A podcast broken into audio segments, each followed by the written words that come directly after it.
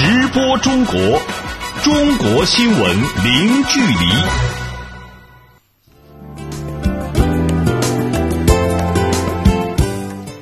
这里是直播中国节目，听众朋友你好，我是张俊。你好，我是杨敏。今天节目的主要内容有：中国国家主席习近平会见美国国务卿蒂勒森，专家称中美关系中的不确定因素正在减少。中国多地再次出台楼市调控政策，引导楼市回归平稳发展轨道。中国超过九成的地表水水源地水质达标。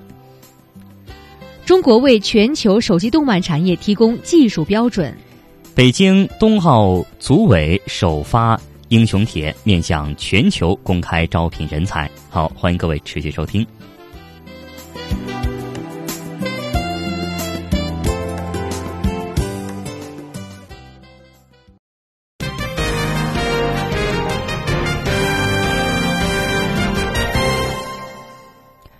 中国国家主席习近平十九号在人民大会堂会见了到访的美国国务卿蒂勒森。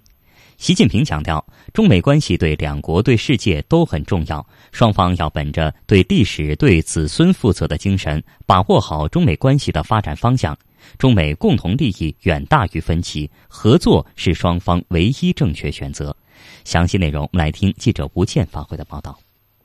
欢迎蒂勒森国务卿先生访华。我很高兴啊，和你见面，和你结识。在新时期中美关系发展的开局时刻呢，国务卿先生啊，为中美关系的良好开局做了许多积极的努力。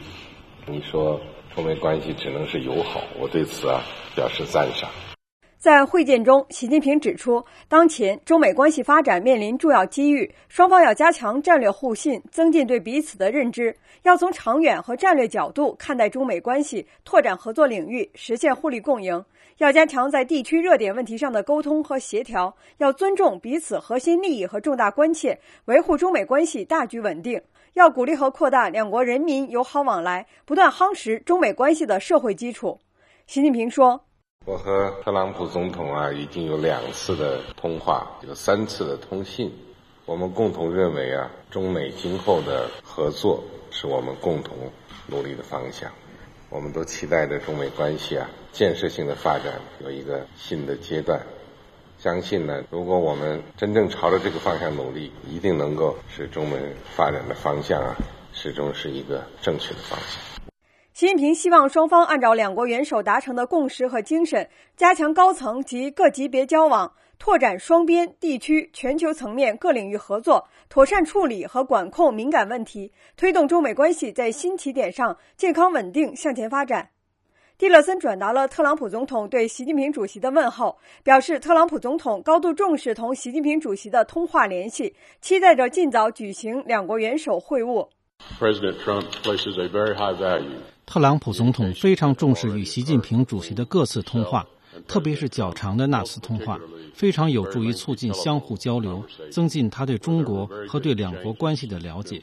特朗普总统非常期待有机会通过访问来进一步增进相互了解，通过对话进一步加强美中两国相互联系，为今后的合作营造良好氛围。蒂勒森表示，美方愿本着不冲突、不对抗、相互尊重、合作共赢的精神发展对华关系，不断增进美中相互了解，加强美中协调合作，共同应对国际社会面临的挑战。习近平请蒂勒森转达对特朗普总统的问候，并欢迎特朗普总统来华访问。记者吴倩，北京报道。好的，感谢记者吴倩的报道。蒂勒森在十九号当天结束了他履新后的首次中国行，他也成为特朗普政府今年一月履职后访华的最高级别美国官员。在对中国历时两天的访问中，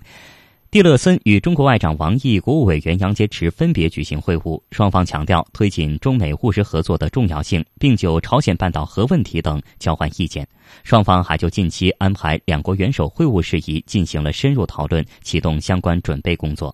那么，该如何评价蒂勒森这次的中国之行的意义呢？中美关系未来走向又如何？就这一问题，我们此前采访了中国国际问题研究院副院长、副院长阮中泽先生。那阮先生就指出，中美关系发展中的不确定因素正在减少，两国正在恢复到良性互动的轨道上。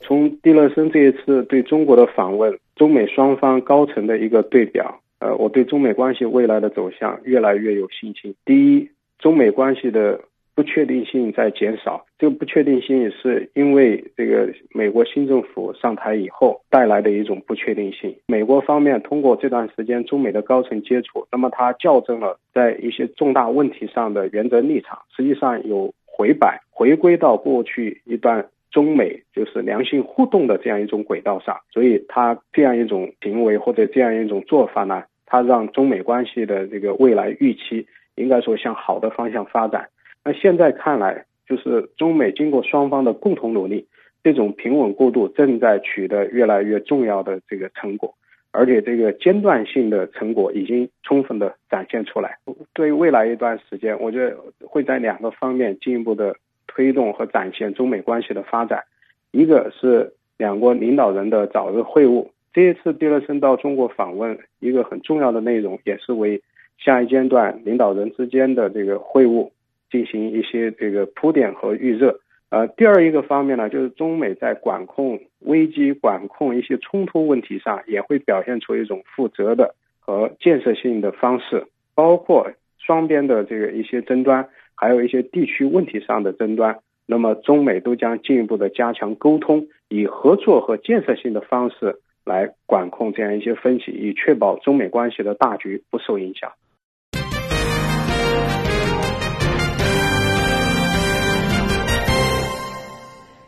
由国务院发展研究中心主办的中国发展高层论坛二零一七年年会十九号在北京开幕。论坛聚焦深化供给侧结构性改革。国务院副总理张高丽出席开幕式并致辞。他表示，要着力推进供给侧结构性改革，进一步释放国内需求潜力。有关内容，来听记者徐艳青发回的报道。二零一七年是供给侧结构性改革的深化之年。在中国发展高层论坛二零一七年年会开幕式上，中共中央政治局常委、国务院副总理张高丽致辞时表示，要着力推进供给侧结构性改革，推动“三去一降一补”取得实质性进展。今年要在压减钢铁产能五千万吨左右，退出煤炭产能一点五亿吨以上，同时我们还要淘汰、关停。缓建煤电产能五千万千瓦以上，坚持房子是用来住的，不是用来炒的定位，分锐指导，因城施策，重点消化三四线城市房地产过量的库存，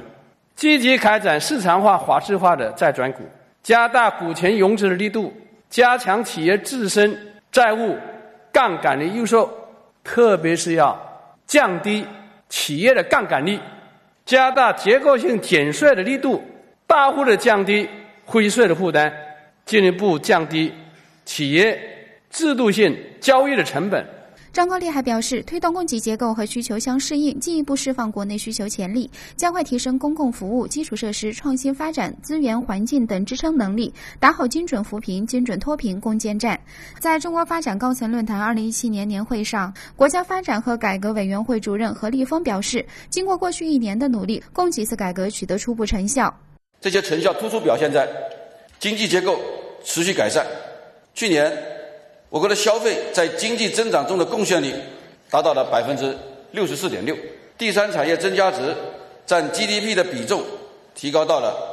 百分之五十一点六，新旧动能加快转换，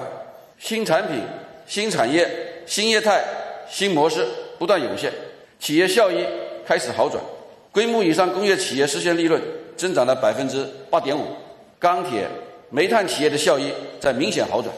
在亚洲开发银行行长中维武彦看来，中国经济继续向消费拉动的经济发展模式转型，更注重服务业。在二零一六年，中国 GDP 增长率是百分之六点七，继续了逐渐向新常态发展的态势。但中维武彦也看到了中国产能过剩等问题，因此他非常赞同中国的供给侧改革。At the same time.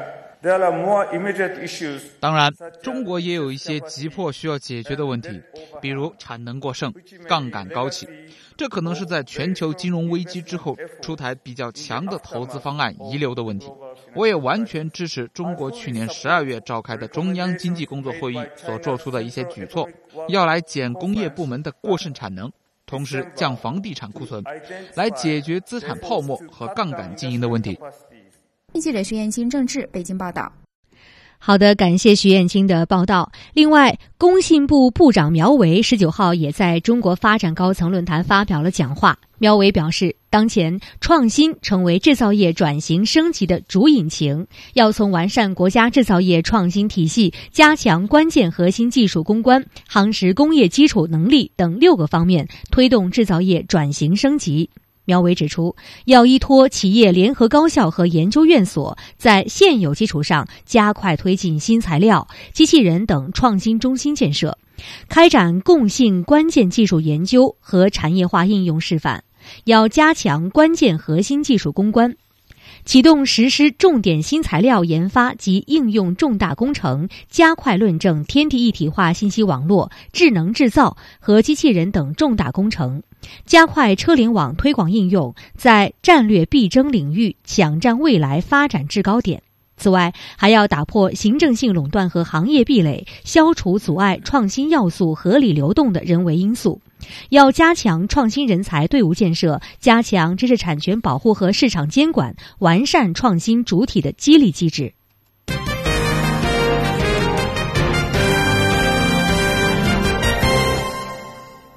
下面我们来关注在印度被扣押两个多月的江苏货轮“联合女神号”的最新消息。经过半个月的航行，十九号，二十三名中国船员终于乘坐“联合女神号”抵达了江苏太仓港。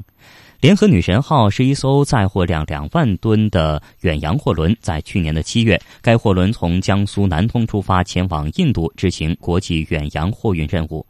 当年的十二月，由于船东南京远号船务公司的债务问题，联合女神号卸货完成之后呢，被印度方面呃扣押在霍尔迪亚港。那由于货轮被扣押的时间太久，船上的船员们精神焦虑，生活困顿。经过中国驻加尔各答总领事馆等机构的沟通，今年的二月份，船东南京远远号船务公司。筹资支付了拖欠的加油款等费用，并补发了船员从去年九月份至今年一月份的被拖欠工资。三月二号，孟买高等法院下达了解除联合女神号扣押的命令。二十三名船员次日乘坐着联合女神号离港。目前呢，除了几位家里有事的船员，大部分船员仍然在船上留守。船长戴晓松对记者表示：“船员们回到祖国已经安心了。”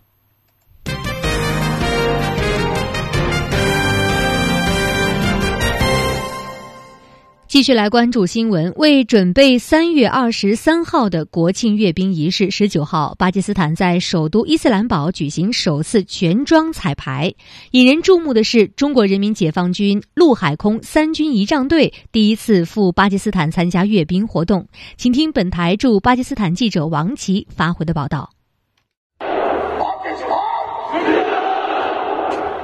巴基斯坦国庆阅兵仪式首次全装彩排，十九号在伊斯兰堡举行。记者在现场看到，巴陆军、空军、海军、边防等部队进行了分列式的表演。受阅的武器装备中不乏枭龙战机等中国元素。引人注目的是，应巴陆军参谋长巴杰瓦的邀请，中国人民解放军海陆空三军仪仗队第一次赴巴基斯坦参加阅兵活动。据介绍，中国方队从领队到队员一共九十人，实际参加受阅七十二人。其中，旗组三人，指挥三人，六个排面每排十一个人，陆海空三军各两个排面。中国方队领导北京卫戍区副司令员李建波少将说：“他们是带着中国人民、中国军队的友好感情来的。我们这次来也是向巴基斯坦人民、巴基斯坦军队传递友谊。我们真诚的希望巴基斯坦发展的越来越好，也真诚的希望巴基斯坦军队越来越强大。三军仪仗队政委张兆宏大校表示，为展现中国军人和平之师、威武之师、文明之师的良好形象，三军仪仗队精心挑选队员，其中二十八人拥有参加大型活动的经验，并进行了严格训练。中国方队受阅时用当地语言乌尔都语来喊口号，这句翻译成中文是“中巴友谊万岁”。三军仪仗队首席教官朱振华中校介绍，赴巴之前，他们进行了相关的学习。从外交部、亚洲司、军艺、国际广播电台聘请相关的专家和老师，讲述、学习、领会巴基斯坦的风土人情，并学习了英语和当地的乌尔都语。你像我们在学习过程中啊，除了学习当地的乌尔都语“中巴友谊万岁”“你好”“谢谢”之类的语言，为的就是在交流过程中拉近感情。另外呢，我们还学习了当地的一些歌曲，比方说《皆为巴基斯坦》《美丽的国土》。李建波少将介绍，近年来中国军队的军事外交越搞越好，曾去过秘鲁、厄瓜多尔、墨西哥、俄罗斯等国参加庆典活动。谈到走出国门的意义，李建波说：“扩大我们的影响，增强军队与军队之间的友谊和团结，增强国家与国家之间的信任。”记者王琦，伊斯兰堡报道。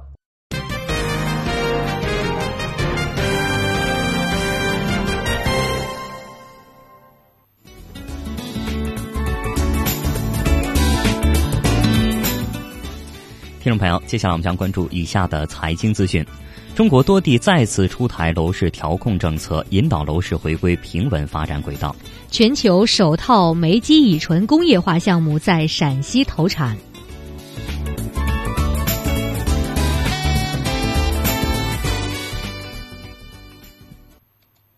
直播中国，中国新闻零距离。下面关注一下中国最新的股市和汇市信息。首先是股市方面，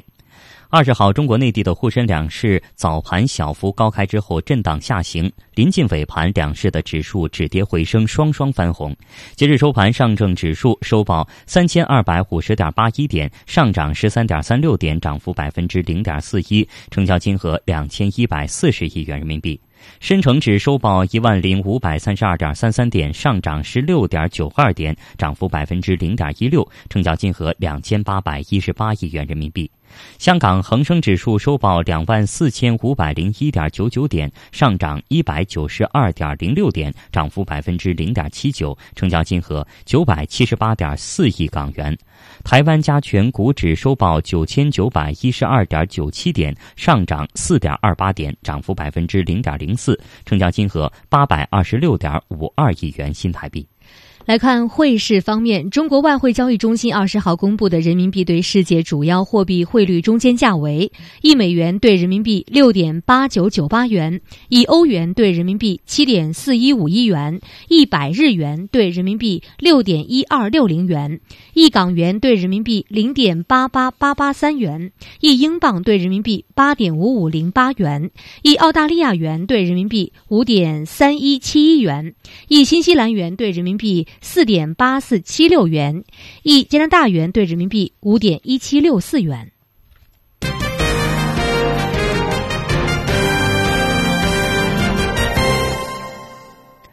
日前，中国国家统计局公布的今年二月份城市住宅价格显示，房价上涨的城市数量明显增加。在房价上涨压力增大的情况之下，中国热点城市对楼市的调控日益增。日益加强，特别是以北京、广州为代表的四大城市再度收紧楼市限购令，新一轮的收紧政策开启。详细内容，我们来听记者赵阳发回的报道。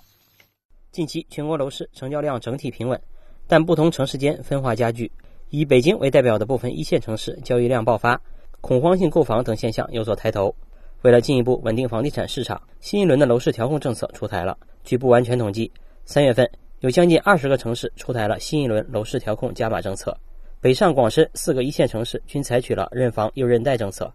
清华大学房地产研究所所长刘红玉表示：“如果我们通过这种市场的一种治理，然后让这个市场保持稳定，啊，升值没有那么快，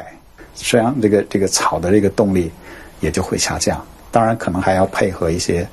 呃，税收啊，金融相关的一些一些政策，包括我们这些限购的这些这些短期的措施，在这一轮的楼市调控当中，除了一些一二线城市楼市政策密集出台以外，环北京、环上海、环广深等大都市周边的部分三四线城市，因为核心城市楼市需求外溢，再次出现过热，同样也强化了限购政策。这也标志着在去年九三零新政的基础上，新一轮加强版的限购政策开始启动。专家表示。根据楼市发展的实际情况，有必要在去年九三零新政的基础上出台新的政策，以增强调控力度。而未来也不排除调控政策再加码的可能性。在这样的背景下，各地的房价也将出现不同的走势。上海财经大学不动产研究所执行所长陈杰表示。市场跟政策它是一个互相博弈的过程，因为有些城市的房价呢，它确实说实话是有购买力的，有支基本面支持的，但有些完全是炒作上去的。如果炒作上去，它一去杠杆，如果一限贷，它一下子这个会有很大的调整压力。所以现在我们说是因城施策，也是要每个城市每个城市具体去分析。专家表示，这一轮的楼市调控与中央政府强调的让住房回归居住属性的政策方针完全吻合。在今年的政府工作报告中，也修改补充了遏制热点城市房价过快上涨的相关内容。政府工作报告起草组成员、国务院研究室副主任韩文秀表示：“就说每一个城市要根据自己的情况，每一个地方呢要根据自己的情况，房价上涨呃比较多、上涨压力大的城市呢，要切实担负起呢防止房价过快上涨这样一种这个责任，包括呢要这个增加土地的供应啊。”要呃采取呃适当的金融财税方面的一些调控的措施啊，还要对这个中介啊、市场啊进行有效的治理、监管啊等等一些措施。他同时也强调，在加强短期调控的同时，也要抓紧建立健全房地产市场平稳健康发展的长效机制。这些长效机制包括财税、金融、土地等方面的制度安排。记者赵阳，北京报道。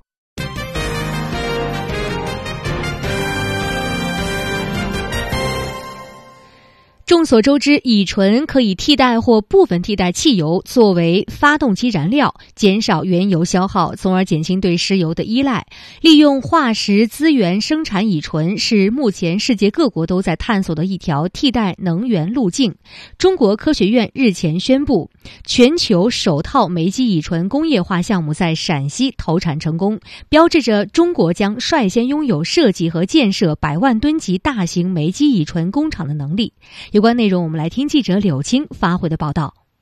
记者日前从中国科学院了解到，具有我国自主知识产权技术的全球首套煤基乙醇工业化项目已经在陕西延长石油集团投产成功。中科院大连化物所刘忠民院士介绍说，煤精合成器直接制乙醇是一项世界性的挑战。中科院大连化物所在这一项目中采用非贵金属催化剂，可以直接生产无水乙醇，是一条独特的环境友好型新技术路线。我们提出来在做的方案就是不存在酸的问题，另外整个体系没有水，所以它不存在腐蚀的问题。没有水嘛，就没有化工里边供废的问题，所以它分离相对容易，直接可以做到无水乙醇。另外特别重要的是，它的催化剂根本不是贵金属催化剂，所以整个过程核算下来，又没有用特种的材质，又没有特种的体系，也没有特别古怪的催化剂，所以它的成本一定是有优势的。乙醇是目前全球应用较为广泛的一种替代能源来源，用粮食发展燃料乙醇也是较为通用的技术路线。为了解决陈化粮问题，我国也探索发展了燃料乙醇及乙醇汽油，但是因为担心出现与人争粮的局面，威胁粮食安全，我国以粮为基础的燃料乙醇工业发展存在一定局限。根据中科院提供的数据，“十二五”期间，我国燃料乙醇生产目标为每年五百万吨，而二零一五年我国燃料乙醇产量。仅为两百五十万吨。刘忠民表示，出于国情和能源安全的现实需要，我国急需发展非粮路线的燃料乙醇项目。十几亿人大国，如果把粮食放开做成乙醇，去做到燃料乙醇开汽车，这是不现实的。所以必须突破传统的作物发酵的方法。对我们国家来说，如果没能做成乙醇，一定比粮食做乙醇便宜得多，这样更有利于保证我们的粮食安全。目前，十万吨每年合成器乙醇工业示范项目装置已平稳运行两个月，标志着全球首套煤精二甲醚羟基化制乙醇工业示范项目一次投产成功。记者柳青北京报道。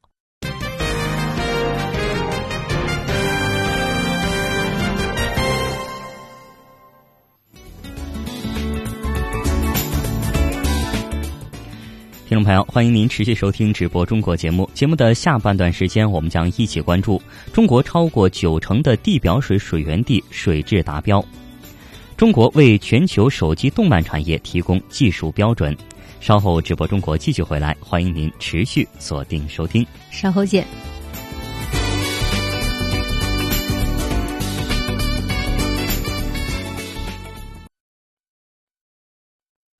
直播中国。中国新闻零距离，听众朋友，您现在正在收听到的是直播中国节目。节目的下半段时间，我们首先来关注今天的主要新闻。国家主席习近平十九号在人民大会堂会见了到访的美国国务卿蒂勒森。习近平希望双方按照两国元首达成的共识和精神，加强高层及各级别交往，拓展双边、地区、全球层面各领域合作，妥善处理和管控敏感问题，推动中美关系在新起点上健康稳定向前发展。日前，中国国家统计局公布的今年二月份城市住宅价格显示，房价上涨的城市数量明显增加。在房价上涨压力增大的情况下，中国热点城市对楼市调控日益加强，特别是以北京、广州为代表的四大城市再度收紧楼市限购令，新一轮收紧政策开启。中国科学院日前宣布，全球首套煤基乙醇工业化项目在陕西投产成功，标志着中国将率先拥有设计和建设百万吨级大型煤基乙醇工厂的能力。记者二十号从中国环境保护部获悉，目前中国水污染治理取得初步成效，超过九成的地表水水源地水质达标。根据此前发布的水污染防治行动计划，在今年年底前，中国的主要城市将基本消除黑臭水体，使地表水质得到明显改善。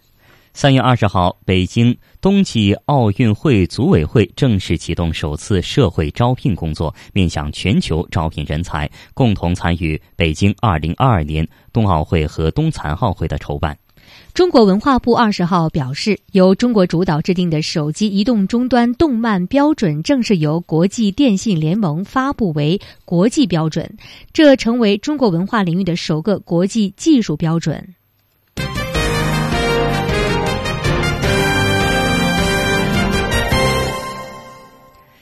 记者二十号从中国环境保护部获悉，目前中国水污染治理取得初步成效，超过九成的地表水水源地水质达标。根据此前发布的水污染防治行动计划，在今年年底前，中国主要城市将基本消除黑臭水体，使地表水水质得到明显改善。相关内容，来听记者杨琼发回的详细报道。中国政府在二零一五年四月发布了水污染防治行动计划，简称“水十条”。该计划实施两年来，中国的水环境有了一定改善。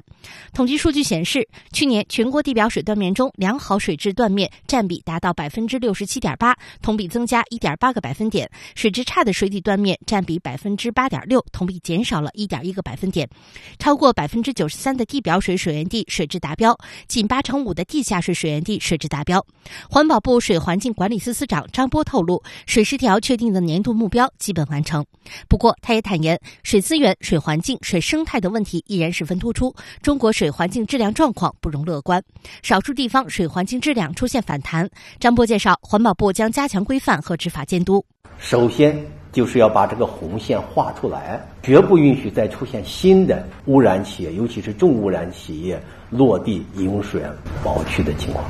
个别地方。如果发现饮用水源地确实有问题的，呃，那我想这个恐怕要有底线思维，要么企业搬家，要么地方政府要置换新的饮用水源地，不能在这个问题上犹豫不决，啊，在这个问题上我们也会做好监督的工作。与此同时，黑臭水体的整治也是水十条确定的一项重点内容。张波介绍，截至目前，全国二百二十四个地级及以上城市共排查确认黑臭水体两千多个，其中三成五已经完成整治。按照计划，在今年年底前，中国的主要城市将基本消除黑臭水体。加强监测，督导制定这个水体达标方案、科学提炼项啊，这是一个手段。再就是我们这个利用中央环保督察来进行督导啊，这是第二个手段。那么利用卫星和这个公众参与进行这个黑臭水体的筛查和监督吧，啊，这也是第三个手段。通过这样几个手段呢，我们想配合这个有关部门啊，共同抓好这项工作。但是这项工作可以说这个是很艰巨的。为做好监督，环保部建立了水污染防治综合督导机制，逐月分析全国的水环境形势，逐季调度通报水十条落实进展的情况，及时识别工作滞后的地区和突出的环境问题。环保部还出重拳，依法打击环境违法行为。记者杨琼，北京报道。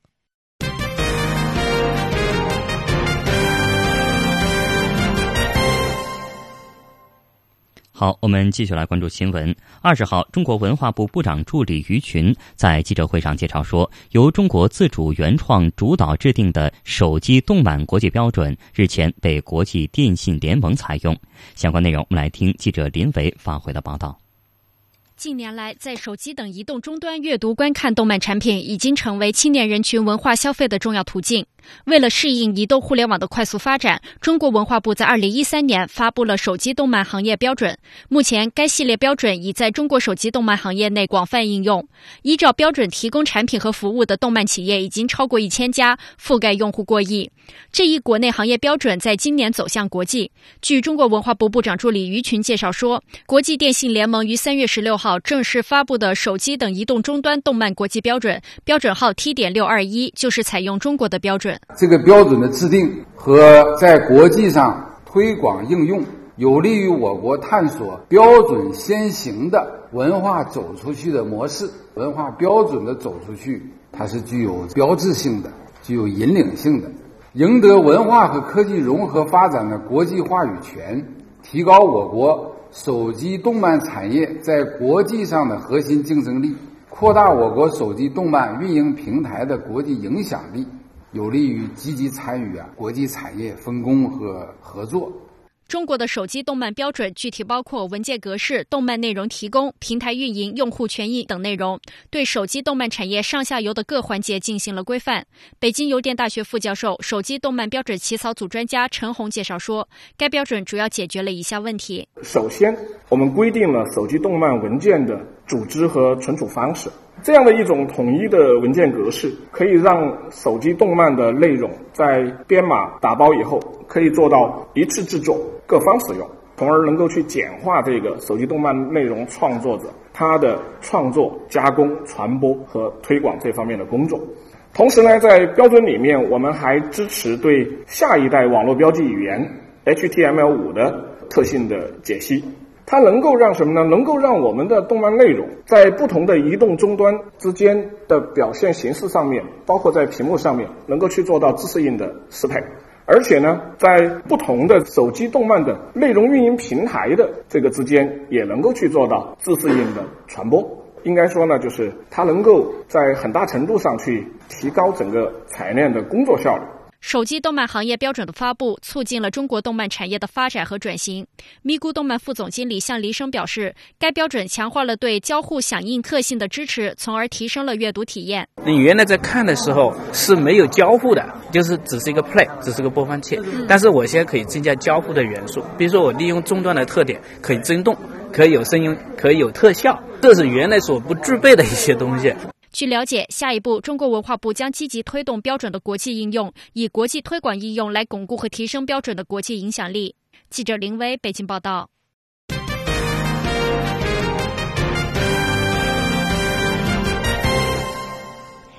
近日，中科院科研人员利用遥感技术，有望在电脑上复原已经消失的新疆古长城遗迹和周围的地势环境。将来，随着虚拟现实和三维技术的应用，人们还能在网上游览新疆古长城。有关内容，我们来听编辑李爽的介绍。李爽，你好，首先给我们介绍一下这个遥感技术是怎么复原古长城遗迹的。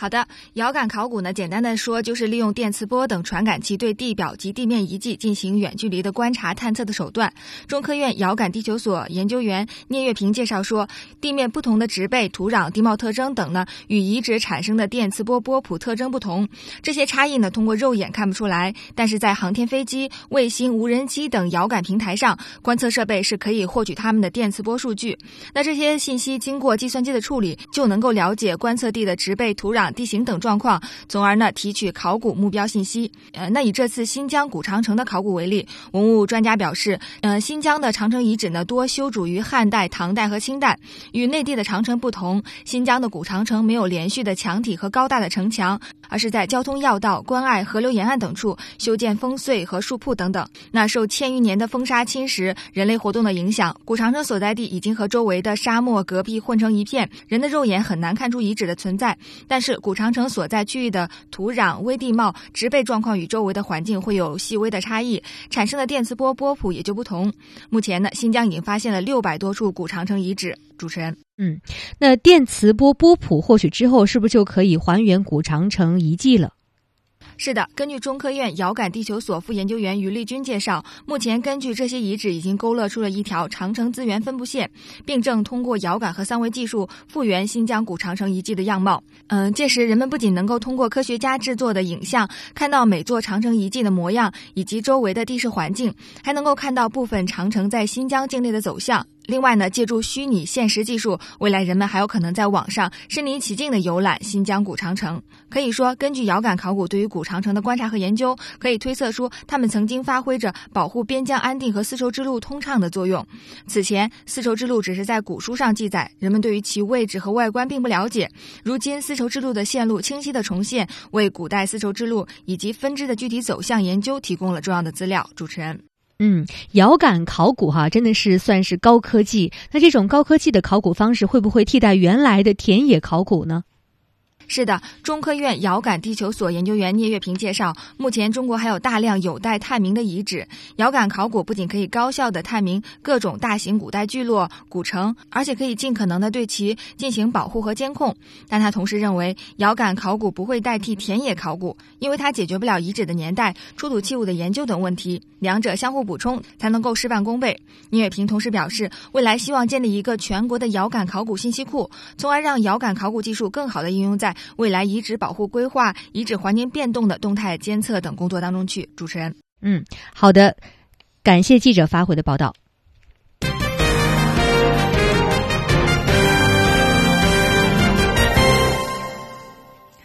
三月二十一号是世界睡眠日，今年的睡眠日的中国主题为“健康睡眠，远离慢病”。日前，二零一七中国睡眠指数在北京发布，报告显示，中国人睡眠指数比五年前稳中上升，但轻微睡眠困难者仍然占总调查人数的一半。相关内容，我们来听记者李文婷发回的详细报道。世界睡眠日即将到来之际，一家中国的数据服务机构零点有数科技发布了二零一七中国睡眠指数报告。报告指出，根据五年来的连续调研，中国人的睡眠指数是稳中上升的，今年首次突破七十分，达到了七十四点二分，和五年前相比增长了近十分。之所以有这样的变化，主要是因为有更多的人开始关注睡眠，对改善睡眠做出了更多的行为改变。睡眠的管理调节能力也增强了。零点有数科技集团大健康事业部总监蔡燕介绍，一线城市的居民和八零后、九零后人群近几年的睡眠改变尤为明显。首先就是一线城市，一线城市一向被认为是睡眠质量最贫瘠的地方，这个在我们之前的调查中也是被印证了的。但是从近三年的数据来看，我们发现一个微妙的变化，就是它的这个涨幅是要比其他。层级的城市是要大的，所以说它就慢慢赶上来了。第二方面就是新时代人群，新时代人群它一直是基于相对而言就是老一辈人，他没有老一辈人睡得好，但是在近几年呢，它的这个涨幅也是在快速的变化，他们这种差距也是在缩小的。报告显示，从睡眠版图上看，西宁人睡得最好。不同职业中，教师起得最早，媒体人睡得最晚。调查还显示，全国通勤时长平均为四十点四分钟，有近半数的被调查者会在上班路上补觉，而超过半数的被调查者工作时没有午睡时间。虽然中国人的睡眠指数稳中上升，但依然有不少人受到睡眠问题的困扰。睡眠问题经常出现比例超过百分之十五的，分别是多梦、醒了以后睡不着、入睡困难、醒后疲惫和夜间易醒或早醒。零点有数科技集团大健康事业部总监蔡燕指出，轻微睡眠困难者两个人中就有一个。但是这样是不是意味着我们的睡眠就没有问题了呢？其实不是这样的。呃，我们可以看出来，即使这个经常入睡困难的人在比例在一直的下降，但它仍然是在一个接近两成的水平。如果我们把这个标准下调一些，下调到说，如果你有一两个睡眠问题，我把你定义为轻微的睡眠困难的人，那这个比例就要占到了一半，也就是说，两个人当中就有一个人有这种轻微的睡眠困难，这个比例是相当高的。而且在近三年的数据中，这个比例它都没有变化，就是说整体它是向好的。但是改善的部分发生在那些睡得最不好的人当中，而第二梯队的这些亚健康的人群，他的问题并没有得到明显的改善。所以我们未来的路还是很漫长的。据了解，本次报告还首次将目光聚焦创业者，发布了梦想睡眠指数。二零一七年创业人群的睡眠指数得分是七十点八，比同期普通公众低了四分，而且越年轻的创业者得分越低，三十岁以下的人群甚至不足七十分，普遍存在睡得晚、睡得不规律、睡得少的问题。在最长的一次连续不眠时间上，大部分创业者平均值约为二十九个小时。有趣的是，现在中国也有不少创业者的创业项目就是致力改善人们的睡眠。九零后的阿培是公益项目“我请你睡觉”的发起人。这一活动通过邀请人们去公园、商场等一些非常规的地方睡一觉，然后拍照、录视频上传到社交网络，来传播睡眠知识。记者李文婷，北京报道。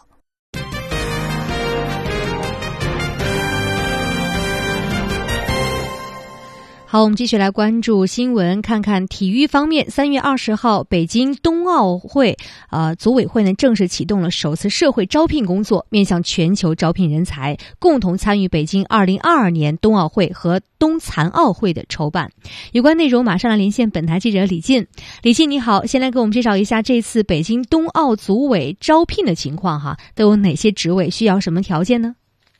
北京冬奥组委是负责组织协调2022年冬奥会和冬残奥会全部筹备和举办工作的机构，将根据筹办工作的需要，持续聘用一批专业化、国际化和具有系统思维和专业素养的人才进入到了筹办队伍。据北京冬奥组委发布的公告，这次冬奥组委是第一次面向社会启动招聘，共设二十一个工作岗位，计划一共招募二十二名工作人员。其中呢，场馆管理、权益保护、赛区场馆规划、特许经营和品牌保护等十个工作岗位是面向全球招聘，将招募十一名工作人员。有意向的话，可以登录北京冬奥组委的官方网站了解详细情况。报名网址是三 w 点北京二零二二点 cn。具体的招聘条件主要有：遵守中华人民共和国的宪法和法律，具有全日制大学本科以上学历，具有报考岗位所需要的专业和工作能力和适合岗位要求的身体条件。此外呢，招聘岗位面向全球的，不受国籍和地区的限制；而面向境内的岗位招聘呢，报名人员呢需具有中华人民共和国国籍，并持有中国居民身份证等。按照招聘流程，对符合招聘岗位条件的应聘人员，冬奥组委呢将于四月份到五月份期间组织笔试、面试、档案审查等，综合考试测评成绩、任职经历和岗位匹配度等因素，确定聘用人员。主持人，嗯，好的。那北京冬奥组委目前的整体运行情况怎么样？如果这次没能应聘到这二十二个工作岗位的话，还有没有其他途径来加入冬奥组委的人才梯队呢？这次北京冬奥组委呢是首次面向全球发出英雄帖，岗位比较有限，能够最终入选的求职者可能比例是比较低的。而对于暂时不符合本次招聘岗位要求的，但是有意愿在将来加入北京冬奥组委工作的人员，可以登录北京冬奥组委的官方网站招聘页面，申请加入人才储备库。北京冬奥组委将进行动态管理，评估分析入库人员的学历、专业、经历等情况。未来呢，根据所涉部门和岗位进行匹配度筛选，对符合拟招聘岗位需求的人员定向推送招聘信息。按照北京冬奥组委工作人员招聘的管理办法择优聘用，在本次招聘当中，通过报名资格审核但没有被聘用的人员的信息将优先引入人才储备库。同时呢，北京冬奥组委将制定科学的教育培训计划，建立包括通用培训、专业培训、场馆培训和岗位培训等综合的培训教育体系，着重培养筹办工作需要的各类人员，打造精干高效的筹办团队。主持人，嗯，好的，感谢李进。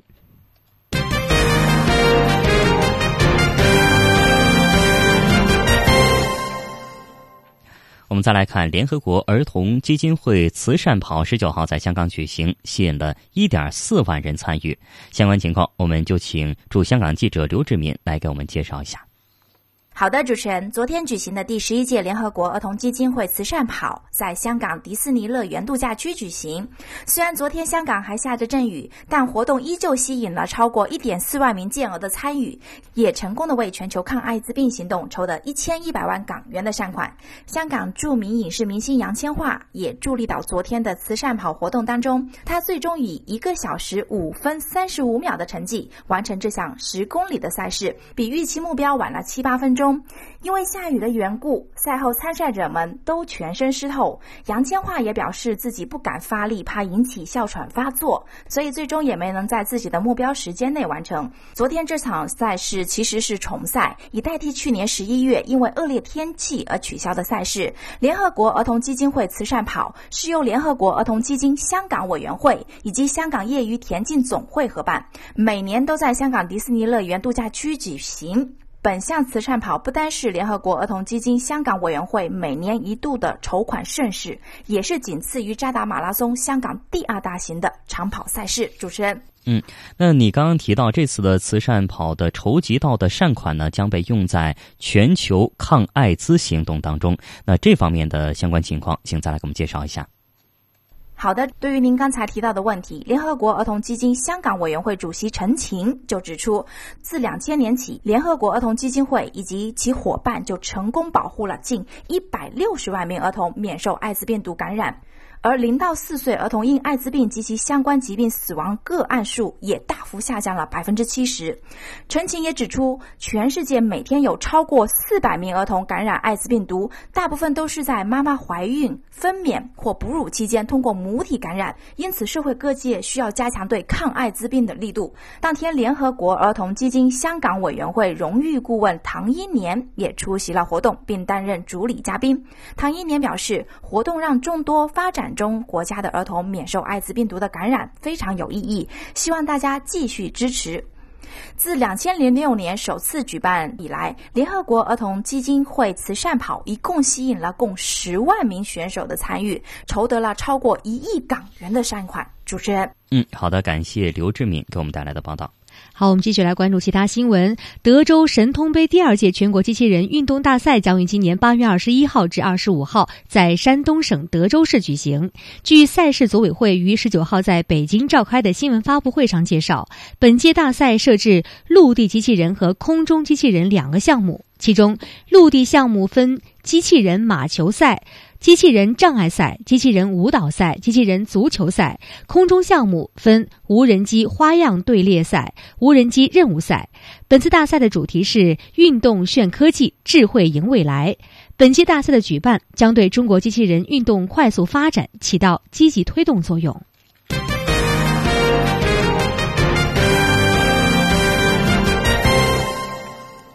接下来呢，我们再来看海外华人社区发生的相关新闻。参考消息网三月二十号报道，德媒称德国一个 T 恤定制网站出售“就一条狗，吃一个中国人”等字样的服装之后呢，中国大使馆已经两次的表态进行了抗议，而现在呢，一些在。在德华人团体也开始公开的发声，并考虑将该公司告上法庭。根据德国之声电台网站三月二十号的报道呢，目前已经有多个旅德华人团体就吃中国人 T 恤事件进行协商，并着手向经营 T 恤的制定平台网站的服装营销企业 Spreadshirt 发送律师函。如果该公司继续销售相关的产品，将会对该公司发起诉讼。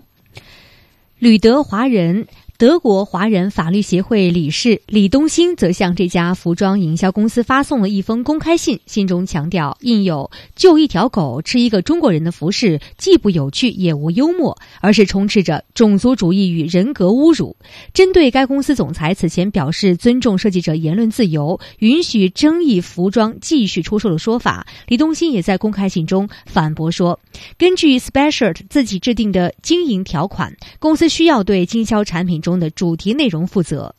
李东兴还指出，销售“吃中国人 ”T 恤并以言论自由为由拒绝将争议产品下架的这家公司，曾经在二零一五年初以道德原因为由拒绝为右翼排外团体印制 T 恤。李东兴认为，公司如果要继续维护同样的道德标准，就应该立刻将“吃中国人 ”T 恤下架。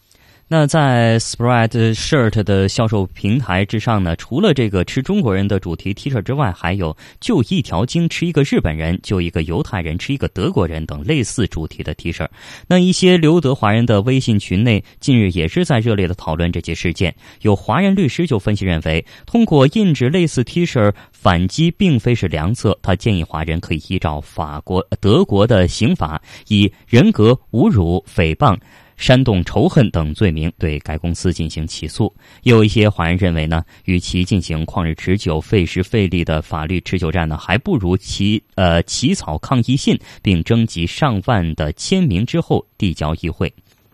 那有华人律师也表示说，在德国法律的语境之下，这起事件其实是言论自由与人的尊严之间产生了矛盾。他认为呢，尽管最终应该由法院来具体定夺，但他还是对法律诉讼的前景感到不乐观。另外，根据德国之声了解，目前已经有包括德国的华人法律协会理事李东兴在内的多名旅德华人着手向 Spreadshirt 公司发起了诉讼。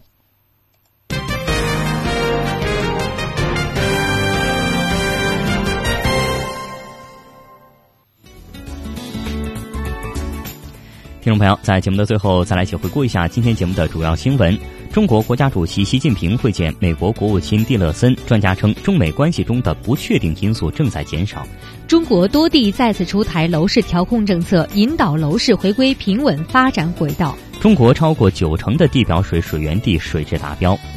中国为全球手机动漫产业提供技术标准。好的，听众朋友，感谢您的收听，再会，再会。